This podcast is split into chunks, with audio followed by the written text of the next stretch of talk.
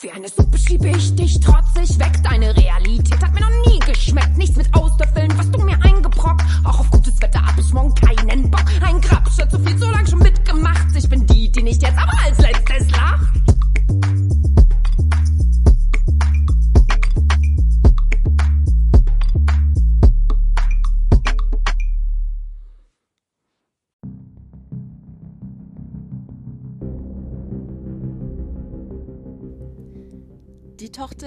Mutter, die Oma. Frauen werden in der gesellschaftlichen Wahrnehmung meist in Bezug auf ihre Rolle in der gesellschaftlichen Ordnung gesehen. Aber wo bleibt da die Frau an sich? Längst nicht jede Frau bekommt ein Kind und wird dementsprechend auch nicht zur Großmutter. Oft scheint es so, als würde das Leben der kinderlosen Frau absichtlich ignoriert und auch medial vernachlässigt werden. Solange wir aber nicht anfangen, die Frau unabhängig ihrer Familienverhältnisse zu betrachten, solange wird auch die Frau in und nach der Menopause nicht sichtbarer. Statistisch gesehen sind das immerhin 33 Jahre, wenn ich von einer durchschnittlichen Lebenserwartung von 78 Jahren und einem Eintritt in die Menopause mit 45 Jahren ausgehe. Das ist immerhin fast mein ganzes Leben, also eine ziemlich lange Zeit, in der ich als Frau nicht unsichtbar sein will. Es gibt zwei Zustände im Leben einer Frau, in denen ihr ein Verhalten zugestanden wird, welches von der gesellschaftlichen Norm abweicht. Pubertät und Schwangerschaft. Schon die Symptome der Menstruation waren bis vor kurzem noch nichts, worüber Frau sich zu äußern hatte. Glücklicherweise ändert sich da gerade einiges. Ich habe mich darüber mit Barbara Haker unterhalten, Leiterin, Intendantin, Regisseurin und Schauspielerin bei Emma und Co. und dem Freien Theater Wiesbaden. Sie setzt sich für die Aufklärung über die Menopause ein, bevor Frau betroffen ist. Hey, mein Name ist Barbara, ich bin 46 Jahre alt und das Thema Wechseljahre habe ich lange Zeit nicht im Fokus gehabt und auch nicht so schnell damit gerechnet. Und leider musste ich feststellen, dass das Thema Wechseljahre für viele kein Thema ist, weil es totgeschwiegen wird. Es ist auch nicht so präsent in unserer Gesellschaft. Also ähm, Pubertät zum Beispiel ist unheimlich präsent, ist verständlich, man weiß, was hormonell abgeht. Ähm, man akzeptiert es in einer gewissen Art und Weise, lacht da sogar drüber. Ähm, die, die nächste Phase der Frau im Grunde genommen zwischen naja, 20 und 45, sage ich jetzt mal so ganz grob, ähm, die wird noch so als tolle Phase empfunden. Frauen sind interessant, sind wandelbar, sind ähm, in Hochleistung, werden, also man, man erwartet unheimlich viel von Frauen, was sie tun sollen. Manche bekommen Kinder, auch diese Phase wird einigermaßen akzeptiert, wobei auch da mittlerweile viel mehr äh, gefordert wird zu funktionieren. Ja, und dann kommen die Wechseljahre und dann, ab dann sind Frauen Punkt 1 uninteressant und Punkt 2 redet man da nicht drüber und Punkt 3 hat man kein Verständnis. Wenn man sich mit dem Thema Wechseljahre mal richtig beschäftigt, dann wird man feststellen, wie spannend das Ganze ist und dass da unglaublich viel passiert. Und ähm, ich wünsche mir oft ein Gespräch darüber, dass wir mal wieder ja, darüber diskutieren, dass wir uns mit diesem Thema mal beschäftigen, auseinandersetzen, was passiert in dem Körper, warum sind Menschen oder insbesondere Frauen dann ziemlich schlecht drauf. Ähm, ja, und diese Akzeptanz, dass das völlig in Ordnung ist, dass es zu unserem Leben dazugehört, weil ich glaube, dass dieses ganze körperliche Hormonsystem, was die Frau in sich trägt, das ist so unglaublich anstrengend und es wird immer wieder unterschätzt, wie sehr wir doch irgendwelche Ruhepausen brauchen, wie sehr wir Zeit für uns brauchen und dass dieses ganze System eigentlich so unglaublich spannend ist. Also ich würde mir sehr wünschen, dass wir dieses Thema viel mehr in den Fokus rücken.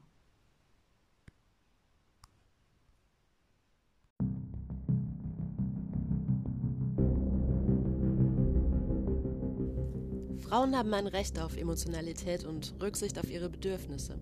Aber sie stellen sich mit Medikamenten und Selbstdisziplin ruhig. Denn die bloße Erwähnung der Menopause gleicht einem Stigma.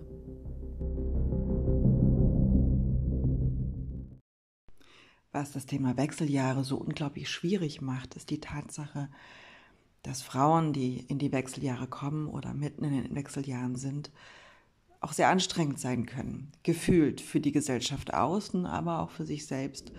Sie hinterfragen viel mehr, sie setzen sich mit sich selbst auseinander und können sehr emotional sein, also auch sehr schnell explodieren oder sich nicht mehr alles gefallen lassen, gereizt sein. Und ähm, wir müssen da mal hinschauen, woran das liegt. Es liegt natürlich an den Hormonen. Wie sollte es auch anders sein? Die sind natürlich in den meisten Fällen daran schuld. Aber andererseits ist es eine spannende Phase, weil ähm, dieses Bemütterungshormon nämlich den Abgang macht und die Frau endlich mal Zeit hat, sich auf sich selbst zu fokussieren.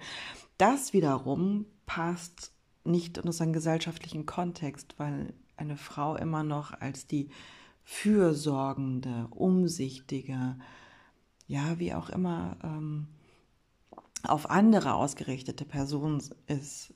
Also so wird sie oft wahrgenommen und so wird sie oft gesehen. Und wenn Frauen dann ihren eigenen Kopf bekommen und ihre eigenen Bedürfnisse noch mehr entdecken und auch umsetzen, dann ist das so ein Thema, das nicht gerne gesehen wird. Ihr habt mir Fragen geschickt und wir beginnen mit den Antworten des Gynäkologen Klaus Sammler. Mein Name ist Klaus Sammler. Ich bin Frauenarzt, Facharzt für Frauenheilkunde und Geburtshilfe.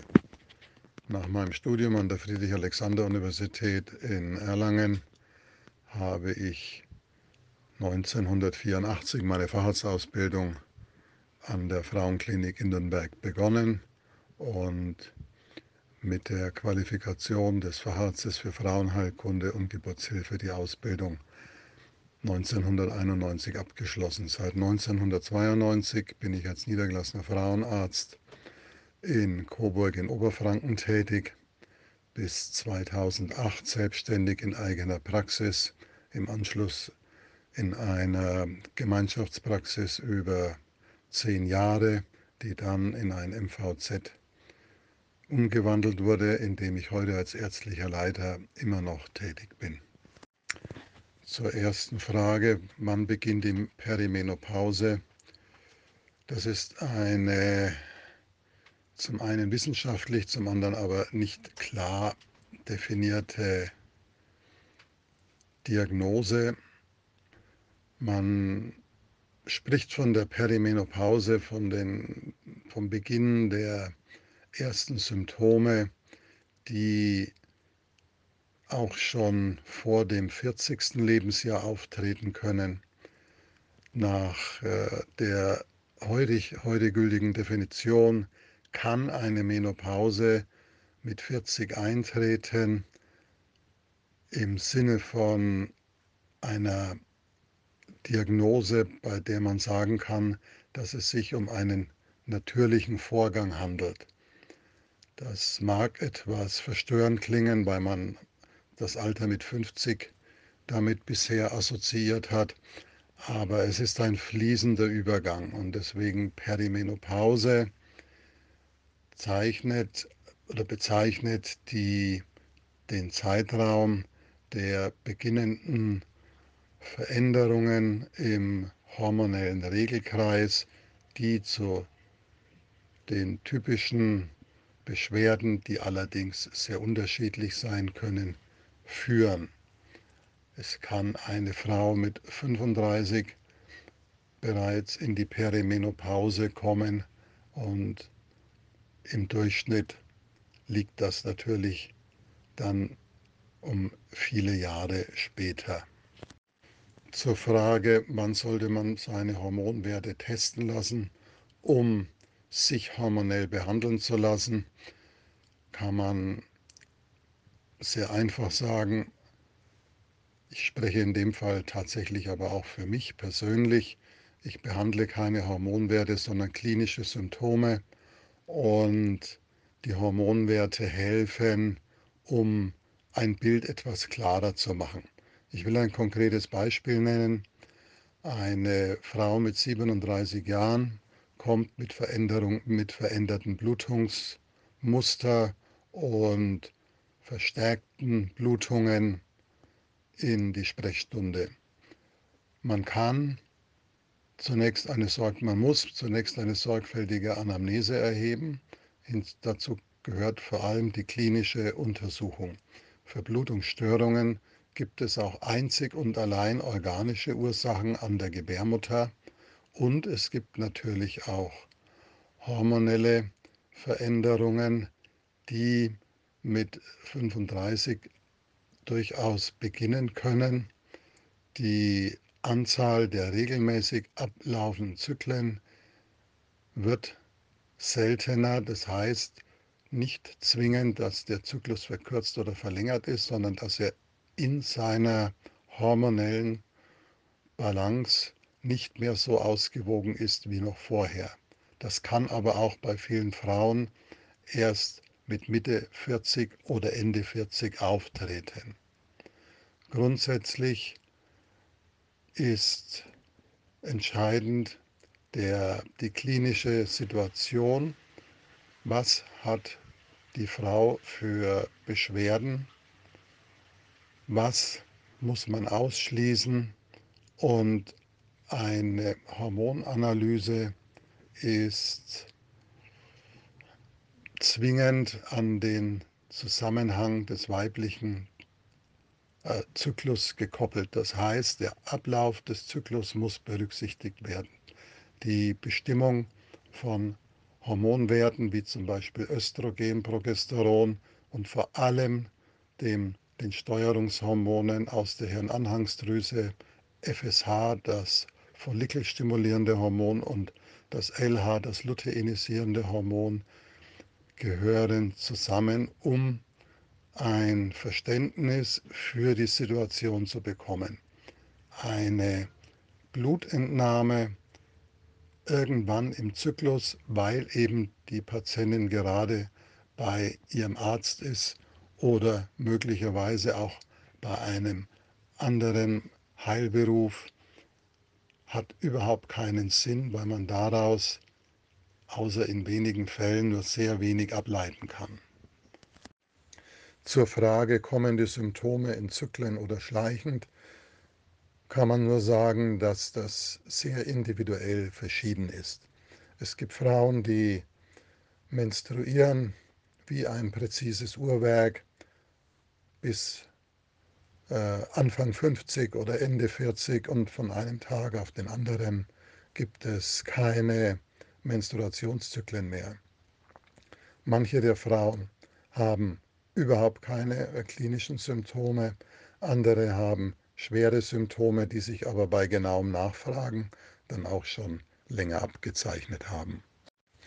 Selbstverständlich gibt es zu diesem Thema zyklisch oder äh, schleichend auftretende Symptome auch äh, Unterschiede. Zyklische Symptome sind zum Beispiel als Zeichen eines Östrogenüberschusses auch Brustbeschwerden, die zunehmen, äh, Blutungs, Blutungsmuster, die sich verändern und eben nur im Zusammenhang mit dem Zyklus auftreten.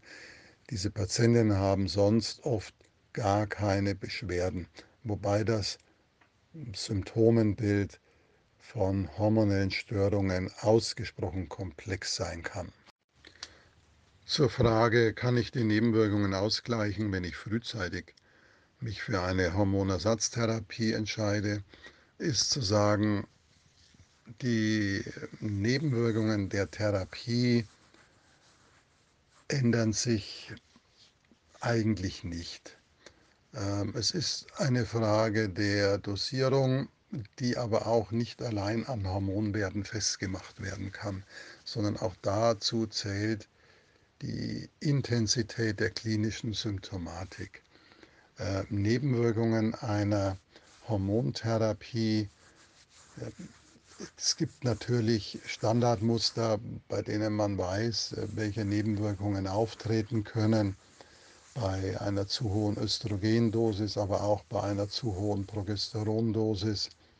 Aber auch da gilt, dass man das nicht an Messwerten festmachen kann, sondern man kann anhand von Laborparametern ausschließlich ähm, die, das Ausmaß des Defizits feststellen, was aber noch keinen äh, Rückschluss auf die Symptomatik gibt. Denn die sind, wie schon in anderen Beiträgen jetzt, äh, jetzt erwähnt, individuell sehr verschieden. Und ob man früher oder später eine Therapie beginnt, das hängt ausschließlich nicht von den möglichen Nebenwirkungen, sondern von dem Leidensdruck und den individuellen Risiken ab.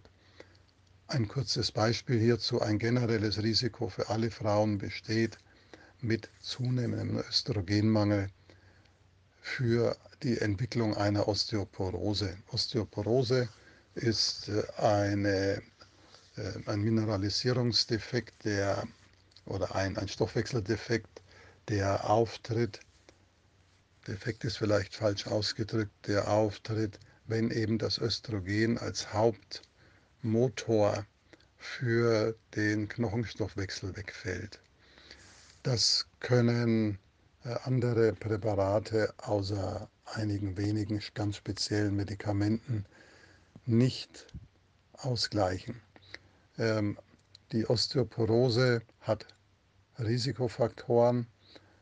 Einer unserer wichtigsten Präventionsfaktoren für die Osteoporose ist das Vitamin D, das aber mit der Ernährung meistens nicht ausreichend zugeführt wird und dann speziell äh, mit zunehmendem Alter bei äh, Östrogendefiziten die teilweise noch gar keine Beschwerden machen müssen, dafür sorgen, dass der Knochenstoffwechsel eben nicht mehr stabilisierend aufbauend, sondern eher abbauend stattfindet. Dazu ist zu sagen, dass die Osteoporose eine schwerwiegende Volkskrankheit ist, die aber eben zu 70 bis 80 Prozent Frauen betrifft, eben weil sie in ihrem Leben irgendwann in einen in Anführungszeichen Hormonmangel oder einen hormonellen Ausfall kommen. Zum Abschluss sage ich herzlichen Dank für das Interesse an diejenigen, die sich die Fragen anhören. Gerne kann auch eine Rückfrage erfolgen über die entsprechende Adresse, die Valerie Sammler Ihnen geben wird. Ein immerwährendes Klischee über die Wechseljahre ist immer noch, dass ähm, man nach den Wechseljahren oder während der Wechseljahre als Frau unattraktiv wird, dass nichts mehr so ist wie vorher, dass vielleicht auch das Sexleben nicht mehr so geht wie vorher und der Körper sich negativ verändert. Was wir mal akzeptieren müssen, ist, dass unser Körper sich das ganze Leben verändert und ähm, wir einfach nicht ein ein Bild von unserem Körper haben sollen, was er gar nicht bieten kann. Und dazu gehört auch, dass wir in jeder Lebensphase einfach akzeptieren, was der Körper gerade braucht. Und wenn er Ruhe braucht, dann braucht er Ruhe. Und wenn er powern will, dann soll er powern. Und wenn er bestimmte Streicheleinheiten braucht, also auch durch die Ernährung oder durch Sport oder durch sonstige Dinge, dann soll er es verdammt nochmal bekommen. Also müssen die Wechseljahre genauso in unsere Lebensphasen integriert werden und bewusst wahrgenommen werden und akzeptiert werden, wie alle anderen Phasen auch. Wir sind keine Maschine, wir wollen keine Maschinen sein. Also Mädels, das ist ein Teil von euch und das gehört dazu. Und man kann sehr viel draus machen. Und wichtig ist, dass wir uns darüber austauschen, dass wir uns ähm, informieren können, dass es auch mal endlich Anlaufstellen gibt, wo man kurz und unverbindlich ähm, Hilfe bekommt und die individuell auf jede Frau zugeschnitten ist und nicht wieder in eine medikamentöse, so hat es zu sein Maschinerie ähm, gepresst wird. Also die Wechseljahre gehören dazu. Sie sind verdammt anstrengend, aber wir können sie nicht kann sie natürlich irgendwo unterdrücken, ähm, wenn man das möchte, aber sie gehören genauso dazu wie die Pubertät oder die, die Jahre der ähm, leistungsstarken Frau, die äh, glänzend durchs Leben geht. Scherz. Also gib den Wechseljahren einfach ein bisschen Platz. Ein bisschen, gib den Wechseljahren genügend Platz, denn die Wechseljahre dauern ziemlich lange und sind ein ziemlich großer Teil von unserem Leben. Also machen wir das Beste daraus. Vielen lieben Dank an Klaus Sammler und Barbara Hake. Das Unterdrücken der Wechseljahre ist natürlich nicht möglich und auch nicht sinnvoll. Allerdings ähm, gibt es da auch ganz verschiedene Meinungen. Zum Beispiel die der Wiesbadener äh, Gynäkologin Dr. Sheila de Lis, ähm, die in einem folgenden Artikel über Sex in den Wechseljahren spricht. Wenn es um Sex, Wechseljahre und weibliche Bedürfnisse geht, nimmt sie kein Blatt vor den Mund. Dr. Sheila de Lis, Gynäkologin, wissenschaftliche Beraterin, äh, die ganzen Marken lese ich jetzt nicht vor, aus äh, Nicht-Werbezwecken, und Autorin aus Wiesbaden. Richtig so. Genau deshalb hat die Victoria-Redaktion mit ihr über Lust, emotionale und körperliche Veränderungen gesprochen, die in dieser Zeit anstehen. Victoria oder Victoria. Erlauben Sie mir bitte meine Ehrlichkeit am Anfang. Verändert sich der Sex in den Wechseljahren überhaupt? Sheila Dillis lacht. Und ob. Sehen Sie, unsere Sexualität ist nicht in Stein gemeißelt, sondern sie entwickelt sich weiter. In den 20er und 30er Jahren haben viele Frauen noch Hemmungen, weil sie es beispielsweise ihrem Partner recht machen wollen oder sich um Zellulite sorgen. Aber mit dem Einsetzen der Wechseljahre, so ab Mitte 40, kommt häufig eine Wandlung. Nun haben viele Frauen mehr Lust auf Sex und stellen dabei ihre eigenen Wünsche in den Vordergrund. Und das nicht nur kurzfristig. Ich habe viele Patientinnen, die noch mit 70 Jahren ihren Sex selbstbewusst genießen. Die sind immer sehr gut drauf, muss ich sagen. Super. Aber woran liegt das? Spielen Lebenserfahrung und oder Hormone eine Rolle? Es kommen sicherlich viele Dinge zusammen. Mit Mitte 40 sind bei vielen Frauen die Kinder älter und selbstständiger geworden, was automatisch neue Freiheiten mit sich bringt. Aber auch die Hormone unterstützen die Wandlung. Ich bezeichne das weibliche Hormon Östrogen gern als das Nestbauhormon, weil es dafür sorgt, dass wir uns um andere kümmern und Muttergefühle entwickeln. In den Wechseljahren sinkt es ab, was zur Folge hat, dass die Frauen wieder mehr an sich denken. Gleichzeitig bleibt häufig das männliche Hormon Testosteron hoch. Dadurch entsteht ein interessanter Mix, der die Lust auf Sex steigern lässt. Ein Punkt für die Wechseljahre. Sexualität durch viel Testosteron. Aber bleibt es lange so? Testosteron sinkt mit den Jahren wieder ab. Leider umso schneller, je mehr Stress eine Frau hat. Daher ist das Thema Stressbewältigung ein sehr, sehr wichtiges Thema in den Wechseljahren den eigenen Wünschen, die eigenen Wünsche priorisieren, Zeit für sich nehmen, Sport machen, gesund ernähren, das sind einige entscheidende Hebel. Hinzu kommt, dass viele Frauen wegen der hormonellen Veränderungen schlechter schlafen. Doch die Frauenärztin oder der Frauenarzt kann in diesem Fall beraten, was dagegen hilft. Denn Lösungen gibt es. Apropos dagegen tun. Die sogenannte Scheidentrockenheit wird häufig genannt beim Thema Sex. Wechseljahre scheinen also auch Lustprobleme mit sich zu bringen. Ich muss erst mal sagen, dass ich das Wort Scheidentrockenheit total daneben finde. In Wahrheit wird die Vagina nämlich nicht trocken, sondern die vaginale Haut dünnt aus. Mit Beginn der Wechseljahre schrumpft dieser Bereich und wird weniger elastisch, was zu Schmerzen beim Sex führen kann. Davon sind rund 70 Prozent der Frauen in den Wechseljahren betroffen. Die gute Nachricht ist, es ist absolut behandelbar und unkompliziert. Was meinen Sie mit unkompliziert? Es gibt Hormoncremes, die die vaginale Haut wieder aufbauen. Ich weiß, dass viele Frauen beim Thema Hormone empfindlich reagieren. Aber tatsächlich ist es eine harmlose Behandlung, die viel retten kann, nämlich den Spaß am Sex. Wechseljahre sind schließlich nicht das Ende, sondern ein Aufbruch. Also gegen die dünne vaginale Haut helfen keine Gleitgele oder Entspannungsmethoden? Um Himmels willen nein. Sie können sich literweise Gleitgel, ätherische Öle oder auch Kristalle in die Vagina einführen. Kristalle? Alles schon gehört. Nein, im Ernst. Bei der sogenannten vaginalen Atropie hilft am Ende nur eine Hormoncreme. das ist ein ziemlich wichtiger Aspekt. Sollten sich Frauen deshalb frühzeitig mit ihrer Frauenärztin oder ihrem Frauenarzt beraten? Absolut. Und auch verlangen, dass die Frauenärztin oder der Frauenarzt danach schaut. Denn sie oder er bemerkt dieses Phänomen, bevor die Patientin Beschwerden hat. Es ist also ihre oder seine Aufgabe, darauf anzusprechen und aufzuklären. Aber die Frauen können auch selbst fragen, ob sie dort unten Prophylaxe betreiben sollen. Sie sind dafür bekannt, dass sie offen über solche Dinge reden. Was machen Sie dabei für Erfahrungen? Die Resonanz ist positiv. Früher war das Bild häufig so, dass eine Frau nach den Wechseljahren nicht mehr an Sex interessiert sei und somit auch nicht mehr für andere begehrenswert war. Diese Sichtweise hat sich zum Glück komplett geändert. Heute genießen Frauen über 50 ihre Leidenschaft und werden deshalb nicht als Freaks angesehen. Denn schließlich können sie die Sexualität zum ersten Mal als das genießen, was sie ist als Vereinigung von Mann und Frau bzw. Frau und Frau. Nun geht es nicht, äh, geht es um die persönliche Ebene und nicht darum, den anderen zu befriedigen oder schwanger zu werden.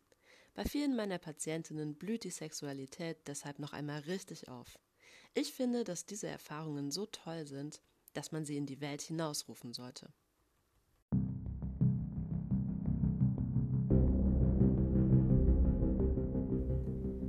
Ist es wirklich der Verlust der Fruchtbarkeit, der so große Auswirkungen auf die Selbst- und Fremdwahrnehmung hat?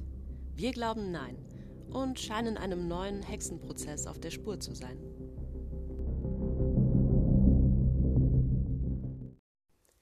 Ein Artikel vom SRF Kultur. Selbstbestimmt und aufgeklärt in die Wechseljahre von Nicole Salat. Wechseljahre? Ach, die paar Hitzewallungen. Lange wurde die hormonelle Umstellung der Frau weggewischt. Viele Frauen sind mit diesem Thema noch völlig allein. Doch die Stimmen für mehr Aufklärung werden lauter. Ich möchte mir eine Welt vorstellen, in der ein Mann mit 50 zum Arzt geht und sagt, Herr Doktor, ich bekomme keine Erektion mehr und habe keine Lust auf Sex. Und dass der Arzt dann sagt, ja, das tut mir leid, Sie werden alt, da kann man gar nichts machen. Das wäre doch undenkbar, oder?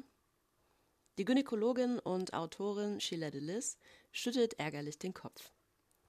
Natürlich würde der Arzt seinem Patienten helfen und Lösungen anbieten. Bei Frauen hingegen heißt es, das sind die Wechseljahre, da müssen sie halt durch. Das geht doch nicht.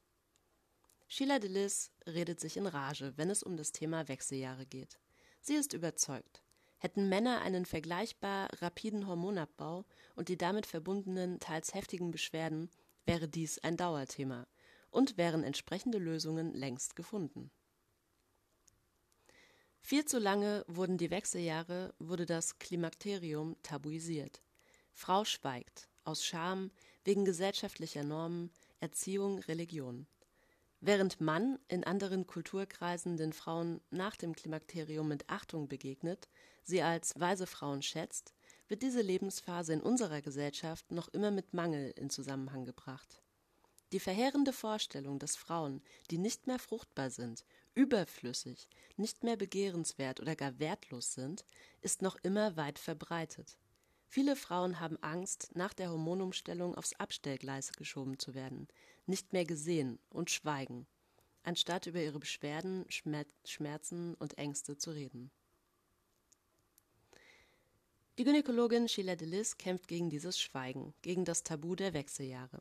Die Ärztin mit Praxis in Wiesbaden wird es nicht leid zu betonen, keine Frau müsse dadurch, womöglich noch mit großen Schmerzen. Dillis setzt sich dafür mit Vehemenz ein. Sie postet Videos auf Instagram, besucht Talkshows und löst mit ihren Büchern Unverschämt und Woman on Fire Debatten aus. Unumwunden gibt sie zu, eine Verfechterin von körperidentischen Hormonersatztherapien zu sein. Ihren Patientinnen, ja der gesamten weiblichen Bevölkerung ab 40, empfiehlt sie, den enormen Hormonverlust mit Ersatzhormonen, etwa in Form von Salben, Gel, Pflaster oder Zäpfchen, auf einem Niveau auszugleichen, auf dem sich die Frauen gut fühlen. Diese Empfehlung erntet ein verständnisloses Kopfschütteln von der Schweizer Schriftstellerin Milena Moser. Zu den heißen Jahren hatte die 57-Jährige eine rundum positive Einstellung. Sie hat die Wechseljahre regelrecht herbeigesehnt. Meine Freundinnen hatten sie alle vor mir. Mir kamen sie vor wie der Club der coolen Frauen, und ich gehörte nicht dazu. Als dann die ersten Wallungen bei Moser kamen, habe sie mit Champagner darauf angestoßen. Für sie habe das eine neue Phase eingeläutet, ein klares Signal. Jetzt kommen meine Jahre, jetzt kommt meine Zeit, und jede Wallung war ein Re Reminder. Es wird energiefrei, nutze sie. Im Zuge des Klimakteriums wagte Moser einen radikalen Neustart, wanderte in die USA aus und verliebte sich mit 51 nochmals neu. Maßlos, wie sie sagt. Letztes Jahr hat sie zum dritten Mal geheiratet. Auch die Schweizer Psychologin Pascalina Pericciello, die zu den mittleren Lebensjahren forscht, betont diesen Wandel, den es zu nutzen gilt. Die Wechseljahre sind eine große Chance, sich neu zu definieren und zu positionieren. Die Hormonersatztherapie sieht auch Pericciello kritisch. Der Wunsch, die natürlichen hormonellen Veränderungen zu regulieren, komme ihr vor wie Selbstoptimierung.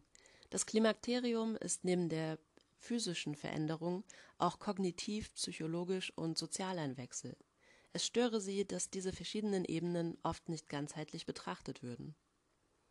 In diesen mittleren Lebensjahren ist das Entwickeln der eigenen Ansichten und Bedürfnisse eine der zentralsten Dimensionen, sagt Pericciello.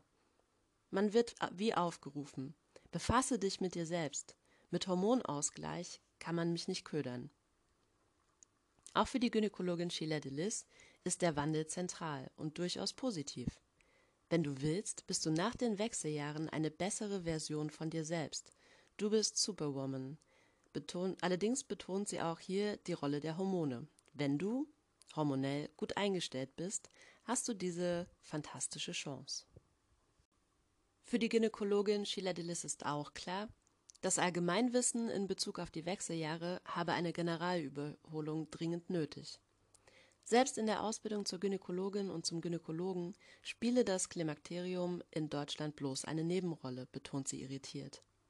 Nicht anders sei es in der Schweiz bestätigt Petra Stute, leitende Ärztin an der Frauenklinik des Inselspitals Bern und Präsidentin der Schweizerischen Gesellschaft für gynäkologische Endokrinologie und Menopause. Viele Frauen sind mit diesem Thema immer noch völlig allein, weiß die Frauenärztin. Sie bilden sich ein, mit ihren Beschwerden die große Ausnahme zu bilden. Es herrscht die Annahme, so schlimm könne ein natürlicher Wandel doch gar nicht sein. Und was hält Petra Stute von Schiller de Lis Appell, die fehlenden Hormone zu ersetzen?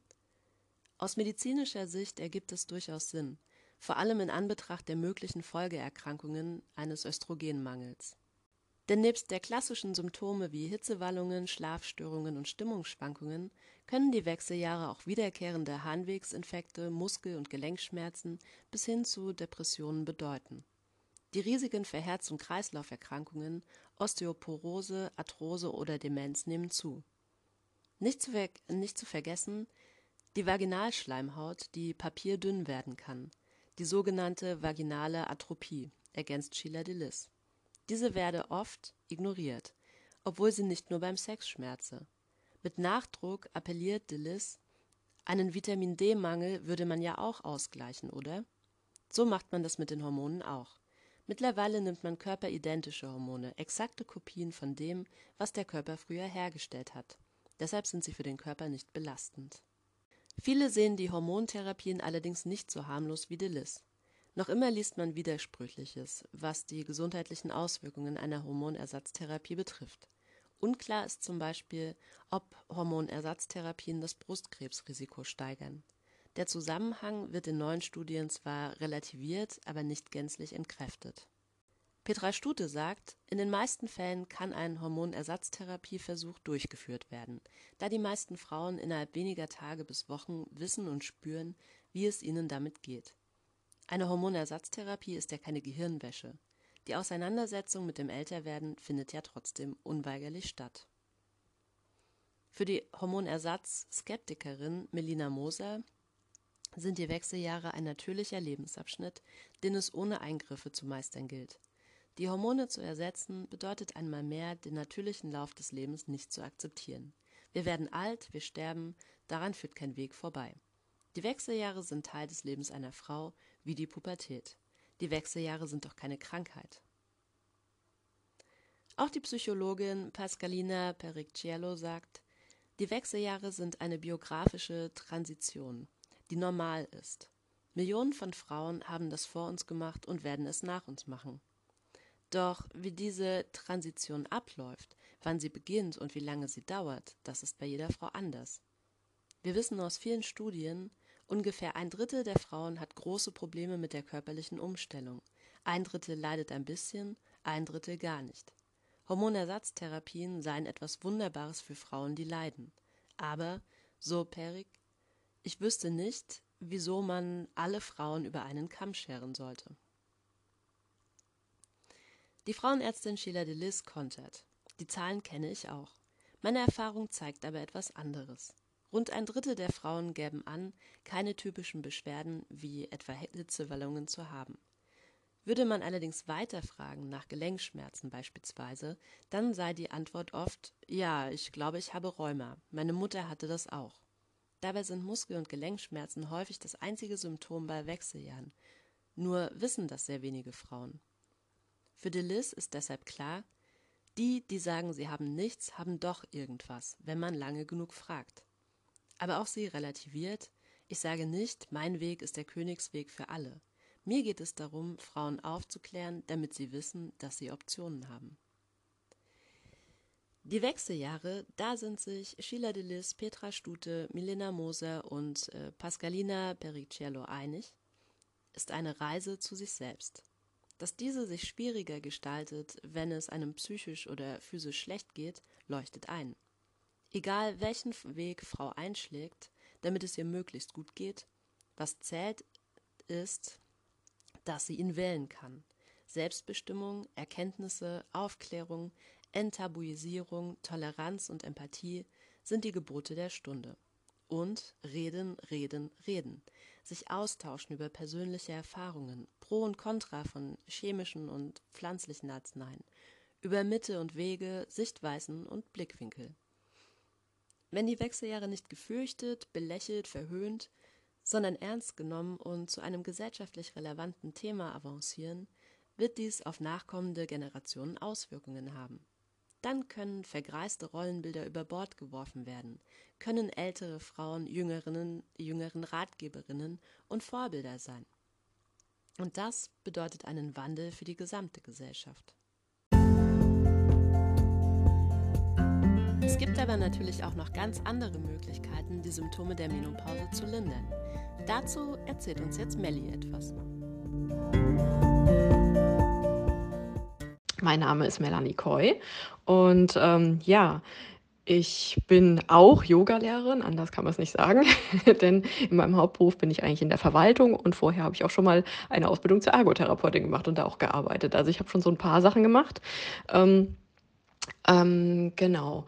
Und äh, was mich aber immer begleitet hat, ist Yoga in irgendeiner Form. Jetzt nicht nur Yoga, ähm, sondern tatsächlich auch andere Dinge. Ich äh, habe lange gebraucht, um für mich zu sagen, okay, es gibt für mich auch noch andere Dinge als Yoga. Also so im Sinne von, kann ich überhaupt Yogalehrer sein, wenn ich da noch, also ich Hit-Training oder irgendwas mache? Ja, kann man. Also ich finde immer dieses entweder oder irgendwie blöd. ähm, ja, und ähm, Deswegen kann ich sagen, also Yoga begleitet mich tatsächlich schon ziemlich lange und da auch wirklich verschiedenste Formen. Also angefangen vom ganz klassischen Hatha Yoga über Vinyasa Yoga, über, ich sag jetzt mal, Music Flow Yoga, über Yin, also das ganz ruhige. Und so kam ich dann irgendwann auch zum Hormon Yoga. Fand ich irgendwie spannend. Ähm, ja, was ist Hormon-Yoga? Hormon-Yoga ist eine Yoga-Form, die von einer Dina Rodriguez ähm, ja, erfunden wurde, nenne ich es jetzt einfach mal. Das ist eine Kombination aus Yoga-Übungen, Atemtechniken und Bandas-Nutzung. Also Bandas sind die, äh, ich sage jetzt mal, Körperverschlüsse die man ähm, im Yoga häufig unterstützend setzt. Ähm, ja, und das Ganze, ähm, ja, fand ich deswegen so spannend. Ähm, auch wieder, da kommt dann wieder so meine erste Ausbildung als Ergotherapeutin, so vom medizinischen Aspekt. Hm, kann das denn funktionieren? Und dieses, ähm, ja, auch wenn ich vielleicht hauptberuflich nicht nur Yogalehrer bin oder nicht nur im medizinischen Bereich, ist das trotzdem was, was mich schon mein ganzes Leben irgendwie so mitbegleitet, was mich einfach interessiert. Und das hat mich dann auch dazu bewogen, irgendwie im Sommer nochmal eine Ausbildung zur Heilpraktikerin zu machen. Ähm, ja, und ähm, Hormon-Yoga, also nach den eigenen Studien, das sind jetzt keine klinischen Studien, zumindest habe ich das nicht so rausgelesen, ähm, von der Dina Rodriguez hat eben diese Hormon-Yoga-Praxis oder eine regelmäßige Hormon-Yoga-Praxis dazu geführt, dass sich wirklich auch der Hormon, also der Östrogenspiegel zum Beispiel angestiegen ist. Gleich vorab, medizinisch erklären kann ich es auch nach der Heilpraktika-Ausbildung und dem Abschluss im Sommer nicht. Aber ich sehe das mittlerweile so, wer heilt, hat recht, denn ähm, ich kann nur von mir selber sagen, also ich habe äh, ziemlich lange Jahre wirklich mit ganz üblem PMS gekämpft und wirklich echt darunter gelitten auch, ja, also weil das körperlich teilweise dann echt schmerzhaft auch war. Ähm, oder ist, ich sage jetzt mal ist dann, wenn ich mich selber dabei erwische, dass ich nicht regelmäßig Hormon-Yoga praktiziere. Und ähm, ja, insofern kann ich nur sagen, ähm, mir ist es langsam auch egal. Ja, ich merke ja dann immer an mir selber, okay, irgendwas passiert da und dann bin ich dann irgendwann auch der, auf den Standpunkt gekommen, okay, also für mich in dieser Sache zumindest, wer halt hat recht, ja. und ähm, ja, ähm, also wie gesagt, Hormon-Yoga soll den, ähm, ja, den, in den, durch Atemtechniken, Yoga-Übungen und Bandassetzungen greift es ähm, in irgendeiner Form in den scheinbar in den Körper ein oder beeinflusst den Körper. Ähm, und dadurch fall, werden gewisse Symptome häufig geringer. Ich möchte jetzt auch nicht sagen alle. Es gibt bestimmt auch Menschen, die sagen, nee, ich habe das gemacht, das hat bei mir nicht funktioniert. Ähm, den möchte, also jedem, der jetzt sagt, oh, scheiße, ja, ich habe irgendwie Hitzewallung und irgendwie mir geht's, ne? Ähm, einfach mal ausprobieren vielleicht. Also das ist einfach so mein, mein Rat, den ich, glaube ich, bei jedem Beschwerdebild jedem sagen dürfte. Ja, ich weiß, dass das ziemlich ermüdend ist, gerade wenn man vielleicht schon einen gewissen langen Weg hinter sich hat, bei dem einen oder anderen, was, was wirklich nicht so läuft, wie körperlich gesehen und mental natürlich auch. Ähm, was man, ähm, wie man sich das wünscht, aber vielleicht einfach mal ausprobieren. Ja, ähm, neben dem Hormon-Yoga würde ich immer, immer irgendwie noch schauen, also natürlich erstmal mit meinem Arzt sprechen, das ist gleich vorweg, ja, ähm, weil der Arzt da einfach am meisten Erfahrung hat in dem Sinne, aber ich würde auch immer mal so rechts und links gucken. Also wie gesagt, ich würde wenn ich es jetzt noch nicht kennen würde, würde ich Hormon-Yoga mal ausprobieren oder mal schauen in der traditionell chinesischen Medizin. Da ist ja auch der, der Ansatz ein ganz anderer, so mit Hitze und Kälte im Körper. Ähm, da gibt es definitiv auch Möglichkeiten, wie man zum Beispiel bei Hitzewallung, was ja so das ich sage jetzt mal, ich will nicht sagen bekannteste, nee, bekannteste Symptom vielleicht nicht, aber ähm, das, was also am meisten irgendwie dann auch stört am Endeffekt, weil es halt immer plötzlich und ganz extrem auf einen zukommt, ist, ähm, einfach mal rechts und links zu gucken.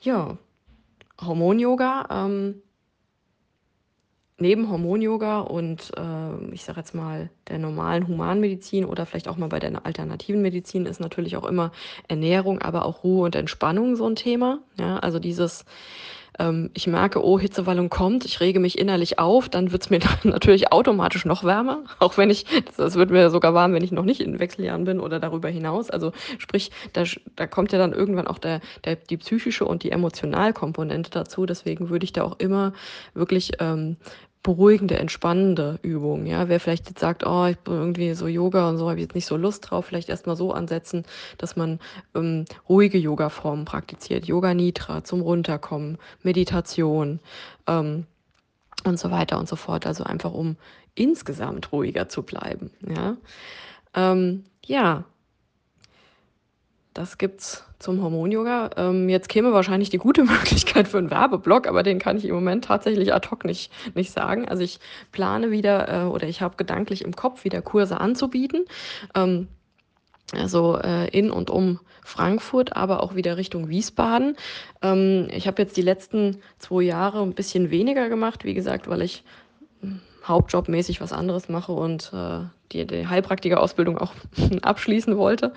Ähm, und dazu kommt dann auch noch ähm, die Atemtechnik, ist unter anderem die Bastrika-Atmung. Ich weiß nicht, ob das jemand was sagt beim Hormon-Yoga. Und die ist halt mit ganz starkem Ein- und Ausatmen verbunden. Und da habe ich mich tatsächlich dann, ähm, also ich war im Sommer fertig, habe ich dann, nachdem dann die nächste Corona-Welle auf uns zugerollt ist, habe ich gesagt, okay, das ist jetzt vielleicht nicht so angebracht, so einen Kurs irgendwie anzusetzen. Ähm, fand ich irgendwie nicht passend für mich. Ja, also vom Unterrichten her hätte ich das irgendwie mit mir selber nicht. Das ist eine rein persönliche Sache. Deswegen, ähm, ja, ich plane definitiv wieder. Ich suche noch so ein bisschen nach, ähm, ja, Raum, den ich anmieten kann, beziehungsweise werde mich da die nächsten paar Wochen und Monate nochmal drum kümmern, wo ich was anbieten kann. Aber würde mich natürlich freuen, wenn ein oder andere Zuhörer, Zuhörerin ähm, mit dazukommt. Also dann, tschüss.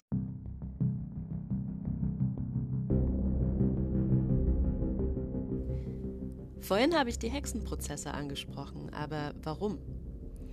Es gibt verschiedene Werkzeuge in patriarchischen Gesellschaften, welche Frauen zum Schweigen bringen und sie daran hindern, sich ihren Bedürfnissen und Vorstellungen entsprechend zu verhalten. In der frühen Neuzeit wurde auf besonders grausame Weise Strukturen geschaffen, die bis heute unser Verhalten prägen und von Generation zu Generation weitergegeben werden. Wir haben darüber bereits in der Folge über die Menstruation gesprochen. Hören wir kurz mal rein. Kleine Anmerkung vorher. Wir distanzieren uns ausdrücklich von den transphoben Äußerungen der Zeitschrift Emma und suchen zeitnah nach einer Alternative zum verwendeten Artikel.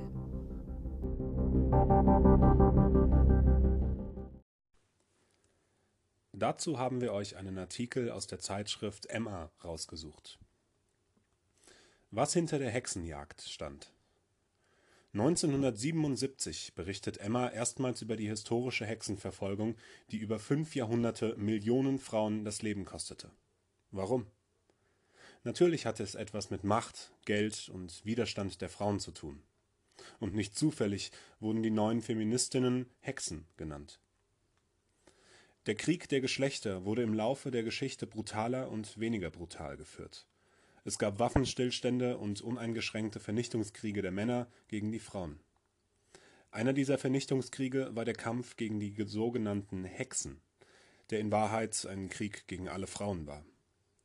Alles in allem wurden mindestens neun Millionen Frauen verbrannt.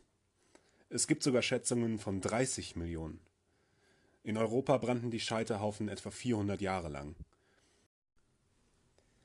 Warum aber gerade Frauen herhalten mussten, das ist die Frage, die wir uns heute stellen müssen. Es gibt dafür mehrere mögliche Ursachen. Frauen waren unter anderem die Trägerinnen der Volksmedizin. Sie wussten mit den Kräutern umzugehen, Geburten verfrüht herbeizuführen, die Schmerzen zu lindern oder überhaupt Empfängnis zu verhüten. Dabei arbeiteten diese Frauen mit humanen Methoden, die auf empirischen, experimentellen Wissen und uralter Tradition beruhten während die neuen Ärzte, die von den Universitäten kamen, vom Heilen eigentlich keine Ahnung hatten, da sie nach einem abstrakten, scholastischen, theoretischen Modell ausgebildet wurden, das mit den Menschen, seinen Organen und der Natur, ihren Giften und Heilmitteln kaum Berührung hatte. Außerdem arbeiteten sie nicht, äh, außerdem arbeiteten sie gegen nicht geringe Bezahlung, was sich die arme Bevölkerung sowieso nicht leisten konnte. Auch waren die Frauen während der Kreuzzüge und des Hundertjährigen Krieges, als die Männer außer Landes waren, in wichtigen Stellungen in der Textilproduktion und Landwirtschaft vorgedrungen, aus, denen sie nun von den heimkehrenden Männern verdrängt werden mussten. Zudem schürten die Frauen den Widerstand gegen die Herrschenden. Frauen spielten in den Bauernkriegen eine wichtige Rolle, und nicht selten wurde auf den von Frauen geleiteten Sabbats der Widerstand organisiert All das erkannte das, Patriarch das Patriarchat klar als Bedrohung, die umso gefährlicher war, als die Frauen über magische Kräfte verfügten, die sich der männlichen Ratio entzogen. Im Rahmen von Medizin, Magie und alter Religionen hatten die Frauen matri matriarchales Wissen bis in die beginnende Neuzeit herübergerettet. Die Männer wussten das, vor allem dem Klerus war klar, wie oberflächlich diese Christianisierung des Volkes wirklich war und wie lebendig noch alte Tradition und das Wissen um die einstige Frauenmacht war. Die Kirche, aus dem jüdischen Eingottglauben kommend, war seit jeher frauenfeindlich. Der Herr der Gläubigen war ein männlicher Gott, und die Frauen hatten spätestens seit Paulus in der Gemeinde zu schweigen. Frauen konnten nicht Priesterinnen werden, und für den Klerus galt, nach langen Auseinandersetzungen, das Zölibatsgebot. Frauen waren und sind für die Kirche die Töchter Evas, Verführerinnen zu fleischlich, fleischlichen Lüsten und zum Abfall vom Glauben. Einzig die Jungfrau Maria galt als verehrungswürdig, allerdings aufgrund eines Vorzugs, in dem es ihr keine Frau gleichtun konnte. Sie hatte jungfräulich geboren, war das Gefäß gewesen, aus dem der männliche Gott entstieg. Die Frau verkörperte die Fleischeslust, sie menstruierte, gebar, war unzweifelhaft mit der Natur verbunden, in einer Weise, die der asketischen, körperfeindlichen römischen Kirche suspekt sein musste. Dazu fürchtete der Klerus um seine zölibatäre Durchhaltekraft, die er durch das Weib gefährdet sah. Die damalige Argumentation erinnert an manches, was heute zu Vergewaltigungen geäußert wird. Die Frau als dauernd bereiter Körper, der die Männer sexuell so aufreizt, dass sie die Sinne verlieren. Die Männer übertrugen wohl, damals wie heute, einen guten Teil ihrer eigenen pervertierten Sexualität und Fantasie auf die Frauen. Aus diesem Frauenbild des Klerus wächst der wichtigste Anklagepunkt der Inquisition, der gleichzeitig der absurdeste ist und mehr über die Fantasie des Klerus aussagt als über die Hexen selbst. Der Vorwurf der Teufelsbuhlschaft. Viele andere Anklagepunkte basieren auf tatsächlich praktischen Handlungen von weisen Frauen und sind nur in ihr Gegenteil verkehrt. Aus Nutzzauber wird Schadenszauber, aus Volksmedizin wird Giftmischerei. Dann gibt es natürlich noch Vorwürfe, die zutreffen die Ablehnung der christlichen Religion, die als Abfall vom Glauben interpretiert wurde.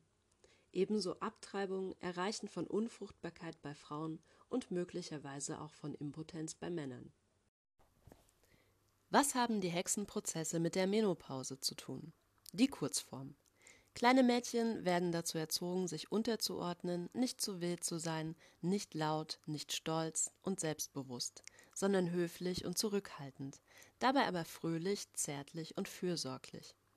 Geschieht dies anfangs noch spielerisch durch Spielzeug, Bücher, Filme und Kleidung, wird in der Pubertät ein abweichendes Verhalten immer stärker sanktioniert. Außerdem steht nun auch der Körper im Fokus. Betrachtet wird die junge Frau dabei immer mit dem männlichen Blick, nämlich dem des potenziellen späteren Partners. Dabei ist es gleichgültig, dass eine erwachsene Frau heute nicht mehr abhängig vom Einkommen oder dem Einverständnis eines männlichen Vormundes ist. Die Strukturen zur systematischen Unterdrückung weiblicher Identität und Selbstbestimmung werden in jedem Märchen und jeder Geschichte weitergetragen, die mit Hochzeit enden. Wer profitiert nun von einer normschönen, sanften, kooperativen, nicht so anspruchsvollen und aufopferungsbereiten Frau? Der Mann, welcher dazu erzogen wurde, diese Eigenschaften als natürliches Wesen der Frau zu verstehen, welches sich nur einmal im Monat unangenehm verändert. Die Wahrheit ist, während der Menstruation stehen wir mal nicht unter den körpereigenen Drogen, welche uns so harmoniebedürftig und nachgiebig machen. Also an die menstruierenden Frauen, setzt euch lieber jetzt schon mal mit euch während der Periode auseinander. Die Dinge, die euch dann nerven, wütend machen, glücklich machen, das seid mehr ihr als im restlichen Zyklus. Und dann seid ihr auch besser vorbereitet auf euer finsteres Mittelalter, welches nun hoffentlich etwas erhellt wurde. Freut euch auf die Menopause, freut euch auf euer wahres Ich.